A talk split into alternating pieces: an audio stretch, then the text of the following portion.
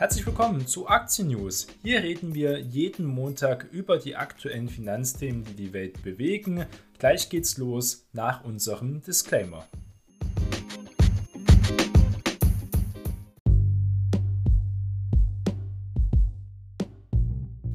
Die im Podcast besprochenen Finanzprodukte stellen keine spezifische Kauf- oder Anlageempfehlung dar. Die Moderatorin und Verlag haften nicht für etwaige Verluste, die aufgrund der Gedanken und der Ideen entstehen. Die Inhalte dienen nur zur allgemeinen Information und ersetzen keine Anlageberatung.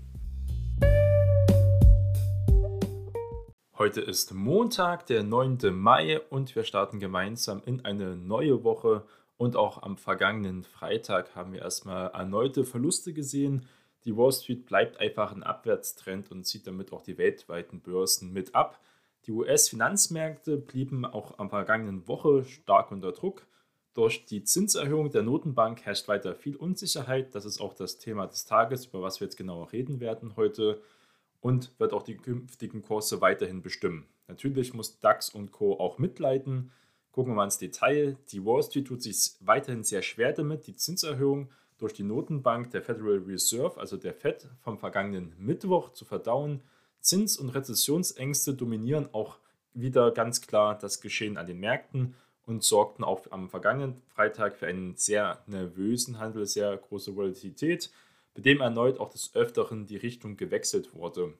Nach einer sehr schwachen Eröffnung am vergangenen Freitag erholten sich die großen Indizes wieder leicht, um danach auch wieder zurückzufahren. Also wirklich ein Auf und Ab. Den Nasdaq hat es dann wieder besonders stark getroffen mit einem Minus von 1,42%, aber auch Dow Jones im Minus, aber nur moderat mit 0,3%, weil besonders zinssensible Werte eher im Technologiebereich angesiedelt sind.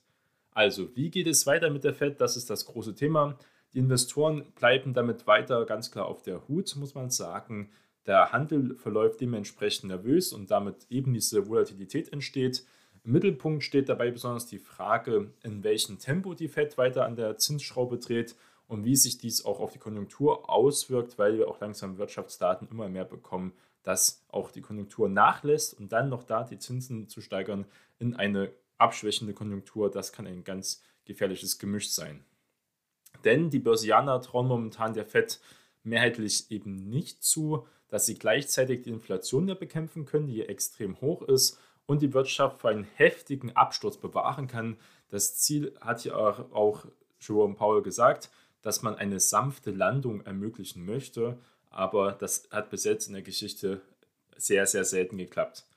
Bei den Maßnahmen der Fed müssen die Zentralbanken allgemein, auch nicht nur die Fed, auch weltweit in jetzigen Situation auch schädliche Nebenwirkungen auf die Konjunktur in Kauf nehmen, weil sie auch viel zu spät gedrosselt haben. Das wäre ja im vergangenen Jahr schon möglich gewesen, wo wir Kursrekorde nach Kursrekorden hatten. Da wäre die perfekte Zeit gewesen, langsam anzufangen, die Zinsen wieder anzuheben und zu sagen, wir bauen die Bilanz ab.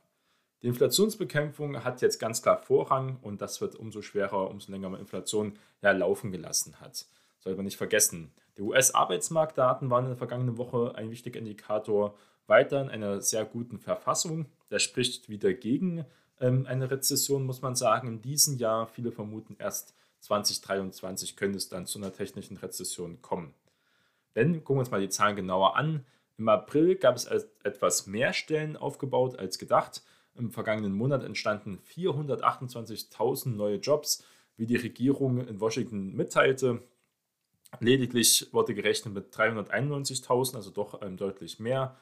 Auch die Arbeitslosenquote verharrte im April etwa auf bei 3,6 Prozent.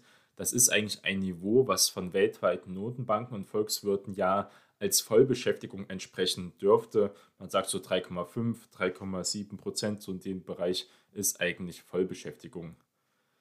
Die Sache ist ja, dass die Investoren einerseits ja einen starken Arbeitsmarkt sehen wollen, das ist ganz klar, der eben verhindert, dass die Wirtschaft in eine Rezession fällt, wenn Jobs geschaffen werden, wenn Leute angestellt werden. Das spricht ja dafür, dass dafür Bedarf besteht bei den Unternehmen. Das ist ein gutes Zeichen.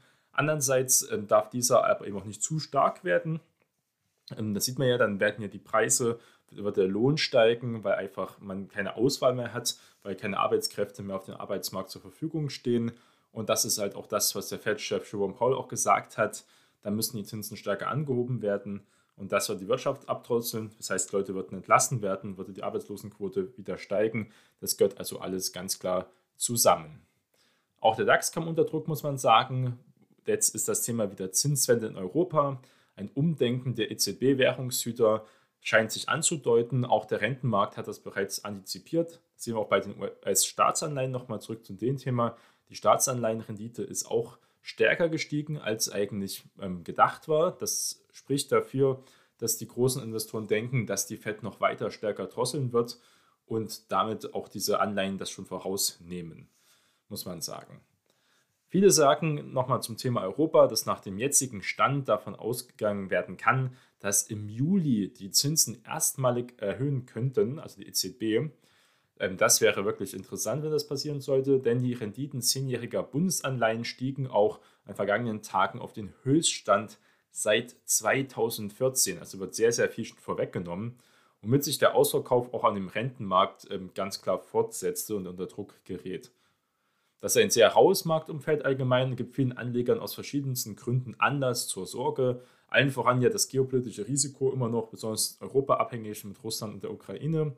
Die anstehenden Zinssteigerungen der US-Notenbanken, aber auch weltweit Notenbanken wie auch der Bank of England und auch die geldpolitische Wende zur monetären Straffung und noch besonders die konjunkturelle Lage in China durch die ähm, Null-Covid-Strategie, wenn man das so nennen kann, überhaupt noch. Das ist schon ein sehr, sehr explosives Gemisch. Das Gute ist, es ist ja alles schon bekannt. Die meisten richtigen Crashs passieren ähm, nicht Sachen, die bekannt sind, sondern natürlich überraschende schwarzen Schwäne. Da gibt es jetzt hier momentan keinen mehr. Es kann natürlich noch Eskalation geben im Krieg, die Zinsmärkte noch stärker steigen, Konjunktur stärker einbrechen. Das würde dann immer weiter eingepreist werden in den Märkten. Das große Problem ist, was ja viele Anleger einfach spüren, es gibt eigentlich nicht viele Möglichkeiten, wo man sich verstecken kann. Gehen wir mal durch, was es so für typische Anlagevehikel gibt.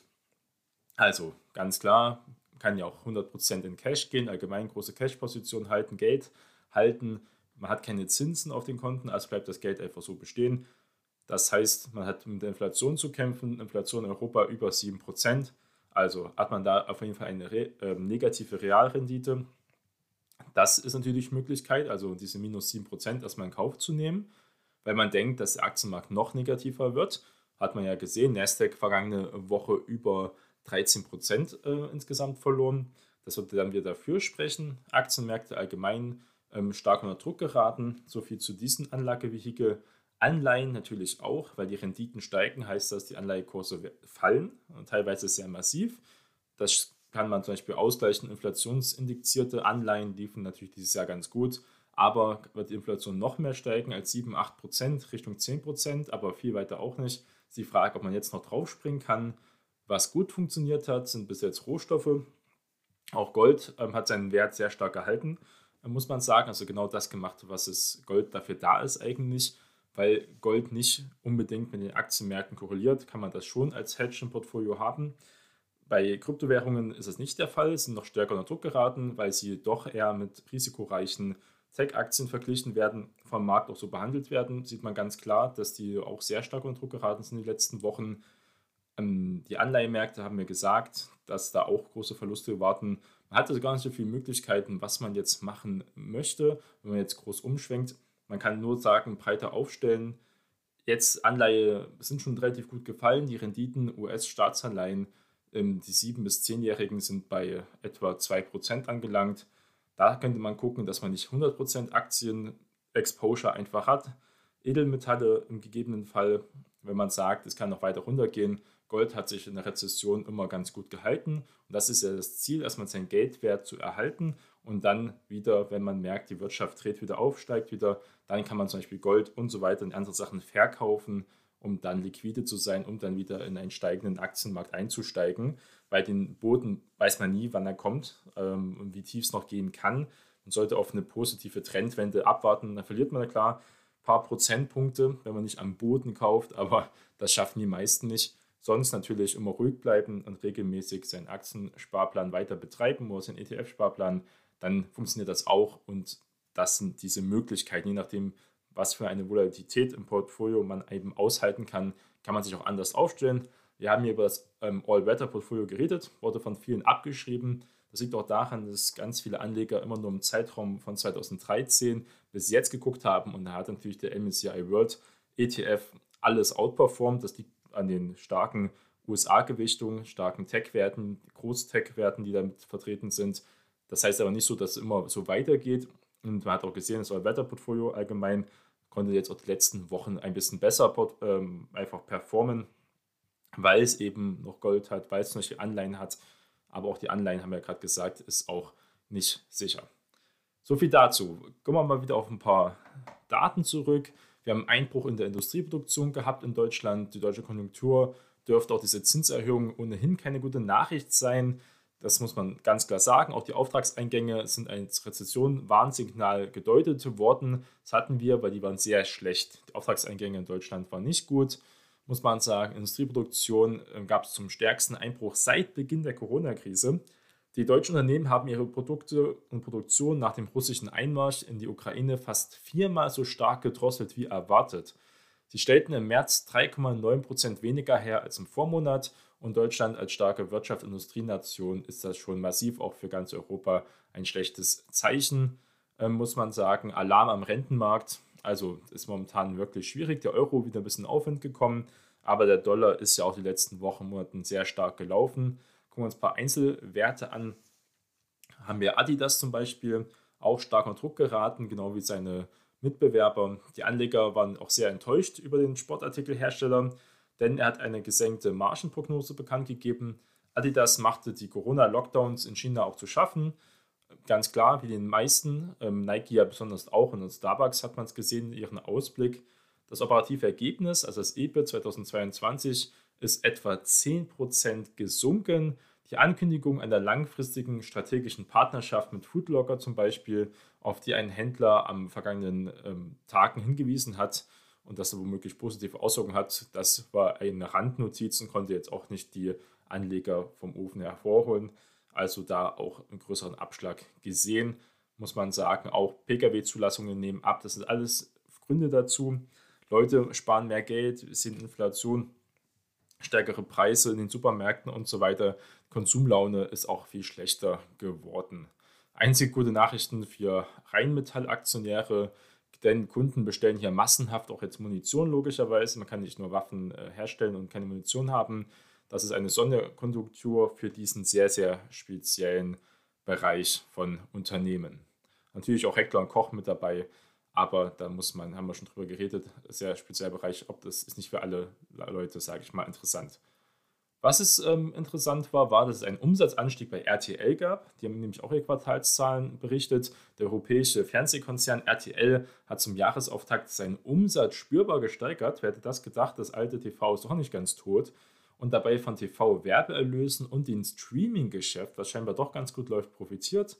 Umsätze kletterten um 11,3% auf 1,6 Milliarden Euro. Der Streaming-Umsatz stieg um gut 23 Prozent. RTL verfolgt europaweit die Schaffung crossmedialer nationaler Champions auf Länderebene, etwa durch Verkäufe oder auch Fusionen und das hat sich jetzt ganz gut ausgezahlt. Auch der Kurs konnte sich wieder erholen. Auch Evonik hat Quartalszahlen berichtet, die hatten einen Gewinnsprung. Erstmal gute Nachrichten vom Spezialchemiekonzern, eine gute Nachfrage, höhere Verkaufspreise zum Jahresstart. Mal gucken, wie es natürlich jetzt gelaufen ist. Jahresstart war noch nicht der Ukraine-Krieg. Aber die Zahlen waren auf jeden Fall gut. Nettogewinn stieg im ersten Quartal im Jahresvergleich um 69 Prozent auf 314 Millionen Euro. Bereits vor rund zwei Wochen hat Evonik auch Eckdaten veröffentlicht, die diese starken Zahlen bestätigt haben. Aber wie gesagt, Ukraine-Krieg ganz schlimm für Chemiekonzerne, die sehr konjunktursensibel sind. Dann noch der umfangreiche Corona-Lockdown in China, das sagen wir auch im Ausblick, könnte es sehr schwieriger werden, dieses Wachstum zu halten. Ja, Twitter-Übernahme Tesla wird immer wahrscheinlicher. Es gibt trotzdem Störfeuer. Gefährdet vielleicht sogar Elon Musk die Übernahme von Twitter immer weiter. Das Thema nationale Sicherheit ist jetzt aufgekommen.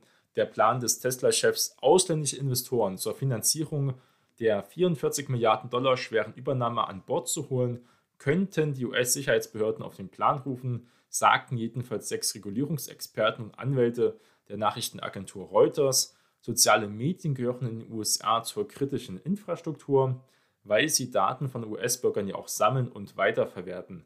Deshalb könnte auch schon die gefürchtete Ausschuss für ausländische Investments in den USA, das ist der CFIUS, der schon einige Übernahmen zu Fall gebracht hat, den Deal auf potenzielle Risiken für die nationale Sicherheit abzuklopfen. In dem Maße, in dem die von Musk geplante Übernahme von Twitter ausländische Investitionen beinhaltet, könnten sie sehr wohl unter die Zuständigkeit des CFOs eben fallen. Das wird ebenfalls vermutet, aber das halte ich für sehr unwahrscheinlich. Vielleicht gibt es eine, ein kleiner Ausschuss dazu, Informationskampagne, aber das ist unwahrscheinlich. Es geht darum, dass Elon Musk auch wieder einen Prinz aus Katar oder ähm, aus Saudi-Arabien, jedenfalls aus den Golfländern, mit reingeholt hat ins Investment-Team, sage ich jetzt mal, mit einer erheblichen Summe auch. Aber muss davor sagen, Twitter, das saudische Königshaus hatte schon davor Twitter-Aktien, große Anteile, war auch Teil vom Verwaltungsrat und Board, dass, wenn das da kein Problem ist, bei den Open Markets ausländische Investoren, besonders noch aus solchen Regionen mit Diktaturen und Königreichen hat, dann sollte das auch in den Closed Markets kein Problem sein. Das wäre dann schon sehr komisch, wenn da ein großer Bohai drum gemacht wird, weil nicht nur die, natürlich auch chinesische und andere Investoren auch schon da bei Twitter mit dabei waren das sollte eigentlich kein Problem sein. Ich glaube, es ist mehr so ein paar News-Haschungen. Dann gucken wir mal an, was für Quartalszahlen noch an Start stehen. Und zwar von der zweiten Reihe eher, aber schon interessante Sachen mit dabei. Und zwar Montag. Erstmal muss man natürlich sagen, dieser Montag ist ja der 9. Mai, ist ja ein Feiertag für viele Länder, nicht nur für Russland, auch für Armenien, Aserbaidschan, Georgien, aber auch zum Beispiel Moldau, Serbien und Weißrussland, aber auch Tschechien, der Slowakei, ähm, ist das der Tag des Sieges, also ein nationaler Feiertag. Muss man sagen, geht um den Sieg gegen ähm, Nazi-Deutschland, der ja von der Sowjetunion ganz klar errungen wurde. Ähm, niemand hat so viele Menschen geopfert für den Sieg als die Sowjetunion. Ähm, fünfmal mehr als zum Beispiel die Alliierten, teilweise sogar zehnmal mehr je nachdem, was da für Statistiken angenommen wird. Und das wird ganz groß in Russland gefeiert, es werden große Reden gemacht, es wird eine große Militärparade passieren. Und das könnte auch wieder für mehr Nervosität gehen. Erst recht, wenn die Rede im Krieg ähm, wahrscheinlich auch sehr patriotisch und militärisch geführt wird. Das könnte natürlich auch für Unruhe sorgen, europäischen Märkte, aber eher kurzfristig, weil keine Generalmobilmachung oder sonstiges sehr wahrscheinlich angekündigt wird. Aber wir wissen alle nicht, wie sich das weiterentwickelt. Nur kurzer Ausflug dazu. Am 9. Mai werden wir vorbörslich, also immer ähm, vorbörsliche Eröffnung USA, werden wir Zahlen von Palantir bekommen. Das ist natürlich interessant. BioNTech mit dabei. Ähm, BioNTech werden sehr wahrscheinlich sehr gute Zahlen präsentieren. Hat nämlich sehr Moderna ja auch gemacht. Mal sehen, wie es dort abgeht. Tyson Food, der große Fleischproduzent. Duke Energy ist vielleicht noch ganz interessant. Und dann äh, Lordstown, ja, nicht so Hilton Quantifications. Ähm, das könnte äh, ganz gut laufen, weil wir gesehen haben bei Marriott und so, dass die anderen großen Hotelketten doch ganz gute Zahlen geliefert haben. Nach Börsenschluss am Montag haben wir Upstart, AMC, die bekannte Meme-Aktie und natürlich auch Kinobetreiber, Suncor mit dabei, aber auch Plug Power. Da bin ich auch gespannt. Plug Power wahrscheinlich wieder mit sehr durchmischten Zahlen, ist noch nett zu sagen. Ähm, Novavax mit dabei, Clover, ähm, Tattoo-Chef und Lemonade. Also doch ähm, Namen, die man kennt aus der zweiten Reihe. Am Dienstag vor Börseneröffnung haben wir Peloton, Norwegian Cruise Line. Ähm, das sind wir dabei, Workhorse, ähm, ja auch mal eine Meme-Aktie gewesen, Kronos. Ähm, nachbörslich Sophie, ähm, Fintech, ganz interessant, Roblox mit dabei, die werden ähm, sehr interessant sein. Coinbase werden wir sehen. Ich denke mal, Coinbase, die Zahlen werden auch mehr durchmischt sein. Der Ausblick kann interessant sein, weil Coinbase jetzt schon die Beta-Version für seinen NFT-Marketplace bekannt gegeben hat und das schon nutzbar ist für manche Nutzer. Und man muss sagen, NFT könnte nochmal um einiges Coinbase-Umsatzaufschwung bringen. Werden wir sehen, was da im Ausblick gesagt wird. Trade Desk ist auch noch mit dabei am Dienstag, nach Börsenschluss jeweils. Am Mittwoch vor Börsenöffnung haben wir Fiverr, Wendy's mit dabei. Ähm, das ist so ein bisschen interessant. PaySafe. Ja, das ist mir Yeti. Nachbörslich haben wir Disney. Das wird wahrscheinlich auch mit großer Volatilität einhergehen. Wir haben schon gesehen, Netflix Subscriptions war nicht so gut. Gucken, wie es bei Disney aussieht mit deren ähm, Disney Streaming Service Disney Plus. Mal sehen, ähm, Rivian ist mit dabei. Das hat auch Auswirkungen natürlich auf die Amazon-Aktie, je nachdem, was sie für Zahlen bringen werden. Beyond Meat, Kindwas, Sonos, aber auch ähm, Bumble. Dann am Donnerstag vorbörslich ähm, gibt es dann auch hier ein paar interessante Währungen. Ja, Six Flags, das ist jetzt nicht so interessant. Nachbörslich Affirm ähm, könnte auch wieder Indikation sein für eine abnehmende Konsumerstimmung, wenn weniger Leute auf Kredit ihre Sachen kaufen. Es ist ja ein Kredit ähm, Buy Now, Pay Later. Aurora Richtung Cannabis wird den Sektor bestimmt bewegen, als einer der größten Player. Und am Freitag haben wir eigentlich nur noch ein paar Nebenwerten. Honest äh, ist mit dabei. Ja, sonst Live MD. Die anderen Sachen sind eher unbekannt. Also mein Fazit die Woche: Coinbase interessiert mich. Roblox könnte interessant sein. Plug Power. Und mal gucken, was sie für Bilanzierungsregeln wieder angesetzt haben. Disney natürlich. Und ja, vielleicht noch Rivian äh, Palantir könnte interessant sein, BioNTech sowieso. Genau. Kommen wir zum Thema des Tages. Folgen für die Wirtschaft, Folgen für den Aktienkurs, Folgen für unsere, unser Vermögen einfach. Und das ist die Zinswende, die weltweit passiert. Was passiert, wenn die Zinsen steigen? Weil es trifft alle Anlageklassen, wie wir es schon gesagt haben. Zinsen auf dem Sparbuch oder für das Tagesgeld gibt es ja in Deutschland und weltweit schon lange nicht mehr, aber viele unserer Eltern und Großeltern schwärmen davon, wie viel Zinsen man mal bekommen hat. Das könnte sich auch bald wieder ändern, nicht mehr so massiv vielleicht, wie es früher mal der Fall war, wo man sogar aufs Tagesgeld teilweise 4% bekommen hat. Unglaublich. Welche Folgen hat die Zinserhöhung in den USA, aber eben auch weltweit? Und wann und wie reagieren Europas Währungshüter? Viele Sparer dürfen also wirklich aufatmen, die eben nicht investieren in den Finanzmärkten, es gibt wieder langsam Zinsen. Erstmals seit Jahren hob die US-Notenbank, die Federal Reserve, die Zinsen im März wieder an. Nun folgte ja in der vergangenen Woche der nächste Zinsschritt und es kommen auch weitere.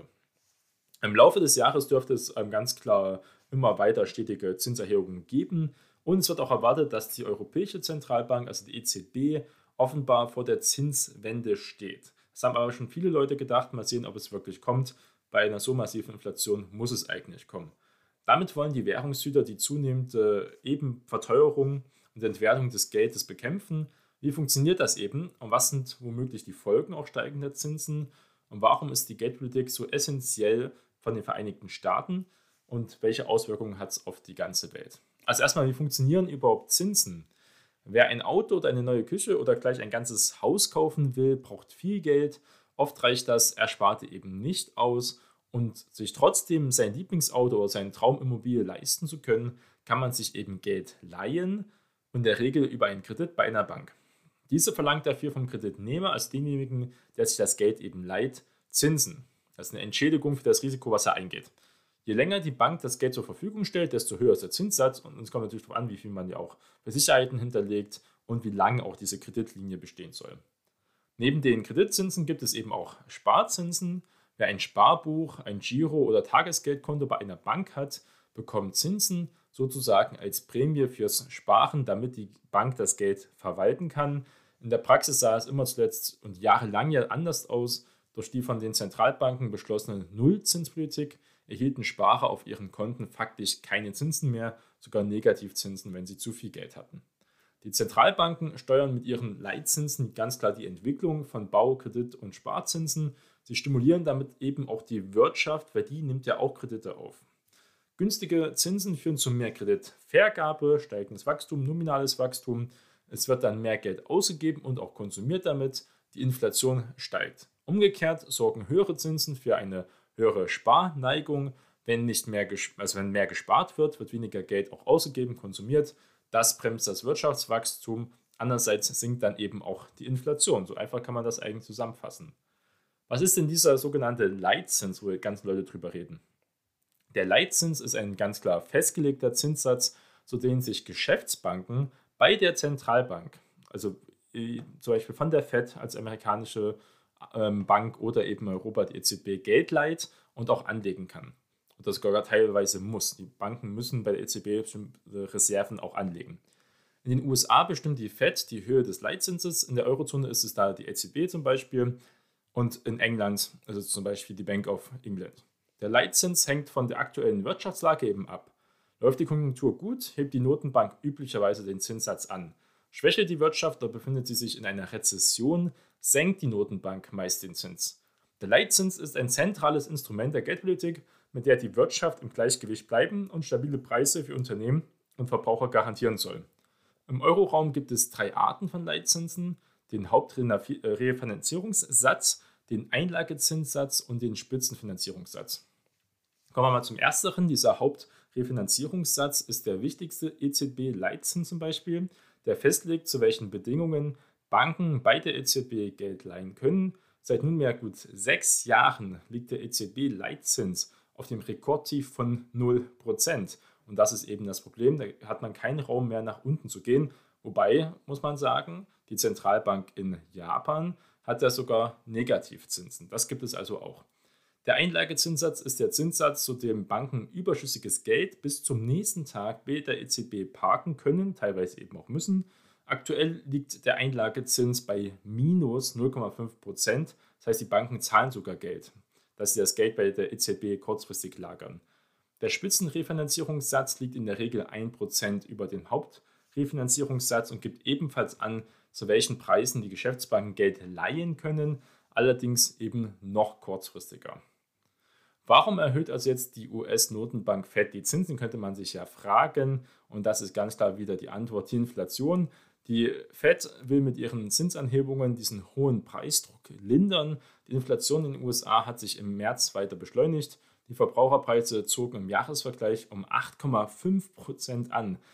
Das ist wirklich eine sehr, sehr hohe Zahl. Seit Jahrzehnten nicht mehr eine so hohe Inflationsrate gehabt. Das ist die höchste Teuerungsrate seit 1982. Die Störung der Lieferketten, die deutlich höheren Öl- und Energiepreise und auch der Arbeitskräftemangel, was alles miteinander zusammenhängt, treiben Inflation natürlich an. Genauso auch wie der Krieg in Europa und die Lockdowns in Asien. Der Fed-Chef Jerome Powell hat zuletzt eben mehrfach auf Inflationsgefahren hingewiesen, hat auch betont, dass er für das amerikanische Volk da sein wird, weil auch wenn Amerika natürlich auch die Aktienkultur viel höher ist, gibt es auch Menschen, die eben keine Aktien haben, kein Vermögen haben und die ärmeren Schichten leiden ja noch viel, viel stärker an der Inflation. Erst recht, wenn Lebensmittel teurer werden, Wohnungen teurer werden, Heizen sowieso, Energiekosten. Leute sind angewiesen auf ihr Auto, auf ihren Diesel und Sprit. Und das trifft die massiv. Da muss man ganz klar sagen, die ärmeren Menschen haben es extrem schwer. Und das liegt eben an der Politik auch von den Notenbanken. Und das muss man sich auch dafür gerade stehen. Das Inflationsproblem der Vereinigten Staaten ist auch hausgemacht, aber genauso wie in Europa. Das ist also kein Einzelfall. Wir sehen weltweit Inflation, aber in Teilen der Welt stärker oder weniger. Wie können also jetzt höhere Zinsen dagegen helfen? Inflation entsteht eben, wenn die Menge an Geld, die Bürgerinnen und Bürger zum Kauf von Gütern zur Verfügung steht, stärker steigt als die produzierte Gütermenge. So wird das auch ausgerechnet. Die höhere Nachfrage kann nicht durch das Angebot gedeckt werden. Preissteigerungen sind die Folge. Zur Berechnung der Inflation hat man bestimmte Warenkörbe. Das ist auch sehr variabel und ähm, teilweise auch unscharf. Deswegen wird immer diskutiert, hat man wirklich 8%, haben nicht eher 10% Inflation oder vielleicht sogar weniger. Kommt ganz darauf an, was für Warenkörbe man dort äh, annimmt. Früher hat man es einfach mit dem Geldmengenwachstum verglichen zur Wirtschaftsleistung, aber das ist eigentlich eine alte Theorie. Durch höhere Zinsen dämpft die Notenbank die Nachfrage eben ein. Sie verteuert die Kredite. Folglich nehmen weniger Privatpersonen Kredite auf. Das ist aber eigentlich nicht das große Problem, muss man sagen, für Anschaffungen, äh, besonders die Unternehmen. Das wird damit gedrosselt. Da weniger investiert und gekauft wird, sinkt die Nachfrage nach Gütern in der Wirtschaft um trotzdem die, ihre Produkte loszuwerden, setzen die Firmen dann ihre Preise wieder runter. Es gibt also einen Spruch, das Einzige, was gegen hohe Preise hilft, sind hohe Preise. Das ist in der Logik an sich auch richtig, wenn man nicht darauf angewiesen ist, nicht wenn es Grundnahrungsmittel zum Beispiel sind, wenn man substituieren kann, wenn man sagt, okay, ich muss das Auto nicht nehmen, ich ich brauche jetzt nicht so viel Sprit, ich muss nicht die ganze Zeit äh, heizen, aber das ist ja oft nicht der Fall. Leute sind eben angewiesen, sie müssen. Ähm, teilweise gibt es gar keine Alternative dazu. Zudem brauchen sie auch weniger Arbeitskräfte dann, dadurch sinkt eben der Lohndruck wieder, wir haben eine größere Arbeitslosenquote. Die Beschäftigten können weniger höhere Löhne verlangen, weil sie eben auch ersetzt werden können, was momentan sehr schwierig in vielen Bereichen ist. Gucken wir nochmal auf die Wirtschaft genauer drauf, denn die Zinserhöhungen schwächt einerseits die Konjunktur, sie bremst das Wirtschaftswachstum, weil die Firmen weniger investieren und produzieren. Dies kann eben zu einer stagnierenden oder gar schrumpfenden Wirtschaftsleistung führen, Wer das mal sehen möchte, was das für Auswirkungen hat, kann sich mal zum Beispiel von 2000 bis 2003 den Chart angucken, also sogar nach diesem Dotcom-Crash, ging es ja immer weiter abwärts, weil auch die Wirtschaft stark äh, stagnierte.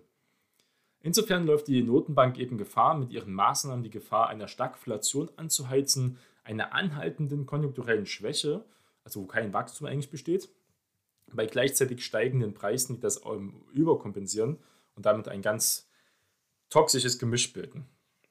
Warum ist die USA immer so wichtig? Das haben wir schon oft gesagt, die USA ist einfach das Finanzzentrum der Welt. Die Fed ist auch die mächtigste Notenbank der Welt. Ihre geldpolitischen Entscheidungen haben Einfluss auf das gesamte Finanzsystem und sind auch als Richtschnur, als Leitlinie für andere Zentralbanken essentiell. Denn die Zinspolitik der Fed bewegt auch die immer noch sehr oder die wichtigste Währung der Welt und das ist ganz klar der US-Dollar. Und dieser hat ja auch Einfluss auf die ganze Welt, besonders auf die Schwellenländer, kann man sich außer davor auch nicht verstecken. Höhere Zinsen locken mehr Kapital in die USA, stärken in der Regel den Dollar auch wieder. Das haben wir auch die letzten Wochen gesehen. Die EZB ist eben nicht gewillt, die Zinsen stärker anzuheben, scheinbar. Die USA kann es, auch mit eben Verlusten, wie wir es dann sehen werden in der Zukunft für Wirtschaftswachstum. Aber das spricht für Geldstabilität, dass die Notenbanken in den USA noch so weit funktionieren können oder die Mittel haben und gewillt sind, dafür durchzuziehen. Momentan werden wir sehen, ob die Fed wirklich so weit gehen wird, äh, Zinsen über 3% anzuheben und auch ihre große Bilanzsumme abzubauen. Das spricht aber für ein starkes Wirtschaftsland und für eine starke Währung, wo man beim Euro eben darüber diskutieren könnte. Und das hat auch wieder Auswirkungen, zum Beispiel auch Rohstoffpreise, auch auf Gold ähm, zum Beispiel, die in Dollar ja berechnet werden.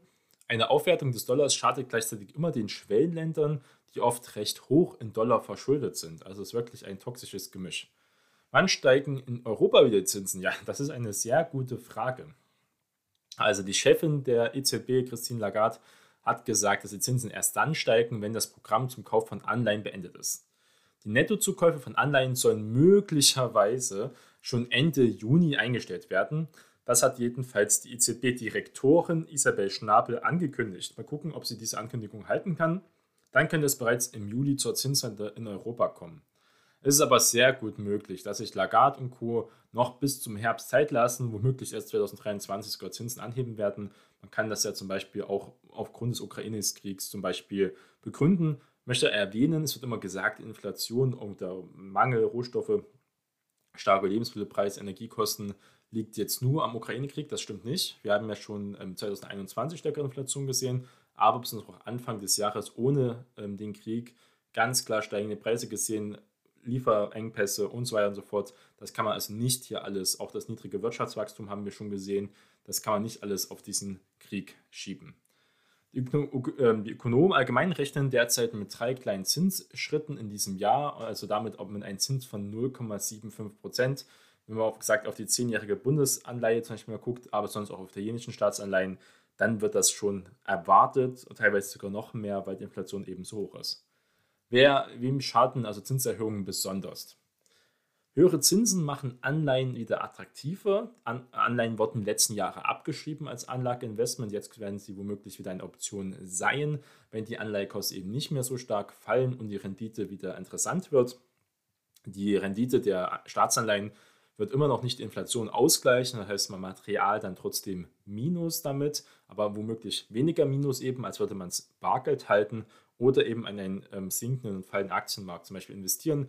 Das kann man als eine Art Cash-Reserve sehen, wenn man langfristige Staatsanleihen zum Beispiel kauft von solventen Ländern, dann könnte man das dann auch wieder umwandeln. Sie werden eben vom Vergleich zu Aktien attraktiver oder eine Alternative langsam. Früher war das Thema TINA, der ist nur Alternative eben, man kann nur Aktien kaufen, der Rest ist alles Mist. Ähm, Gold, alles ist Mist, alle Rendite über die letzten zehn Jahre waren der MSCI World, wie gesagt, ein anderer Vehikel, einfach das Nonplusultra. Aber das könnte jetzt schwerer werden, wissen wir nicht. Und wir wissen, dass die meisten Menschen diesen Themen eben im Kopf haben. Leute sind pessimistisch, wir haben viel Fear und Greed. Ähm, Index, wenn wir mal angucken, sehr viel Fear, hohe Volatilität. Viele Leute sind abgesichert durch zum Beispiel Put-Optionen, sind also short gegangen teilweise und das könnte natürlich auch auflösen, wenn es gute Nachrichten gibt. Wenn zum Beispiel ein Waffenstillstand, auch wenn der momentan sehr unwahrscheinlich ist, wahrscheinlich gibt es eine größere Eskalation hier im Krieg, wir wissen es alle nicht, aber wenn es auch mal gute Nachrichten geben würde, stärkere Unternehmensdaten, das wird ist auch natürlich schwieriger durch die steigenden Kosten und so weiter und so fort, dann kann sich dieser Markt auch sehr schnell drehen, weil wir sehen, wie, wie volatil er eben ist. Das ist auch kein gutes Zeichen, wenn ein Markt zwischen 5% steigt und fällt. Also wir fast eine Spanne hier von 10% am einen Tag haben. Das sind alles keine guten Zeichen für die Stabilität des Marktes. Aber ich glaube, es ist auch schon sehr viel Bekanntes, Negatives eingepreist. Wenn jetzt nichts weiteres dazukommen könnte, könnte es auch wieder in eine andere Richtung gehen. So ist es. Das kann niemand voraussagen. Aber man kann natürlich sich auch weiter breiter aufstellen. Aber Anleihen haben eben wirklich mehr Rendite als Aktien liefern. Das ist langfristig eher zweifelhaft natürlich. Auch für Häuselbauer sind Zinserhöhungen sehr schädlich, da sich die Bauzinsen teilweise sogar schon verdreifacht haben. Auch in den USA sehr hohe Bauzinsen. Der Immobilienboom wird abgebaut. Wir sehen auch bei Immobilienaktien, Vonovia und Co. liegt auch natürlich an der Adler-Geschichte von der letzten Woche ähm, stark unter Druck geraten, aber auch weltweit wieder sehr günstig geworden, weil man denkt, dass eben auch diese Vermögenswerte Immobilien abgezinst werden, weniger wert sind. Das trifft auch die Deutschen, weil viele Deutsche, die ein Eigenheim haben, das ist das Einzige, was sie haben als Vermögenswert. Das ist deren Sparplan, ist der, Ab, ähm, der einfach die Rückzahlung des Kredits fürs Haus bauen und das Haus als Altersvorsorge. Wenn das dann noch an Wert verliert, das ist dann auch wieder eine weitere Belastung natürlich. Werden wir sehen, wie es kommen sollte. Wenn es ganz stärker steigen sollte, kann natürlich auch die ganze Immobilienbranche unter Druck geraten.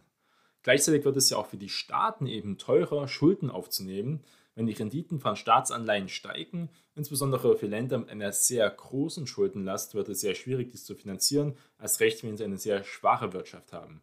Die USA hat eine große Schuldenlast, aber eben eine starke Wirtschaft, kann sich das leisten, genauso wie Deutschland. Aber Griechenland und Italien können sich das eben nicht leisten weil sie einfach eine zu schwache Wirtschaft haben. Das muss man immer hier mit dazu bedenken und damit ist der große Rundumschlag an diesem Montag beendet.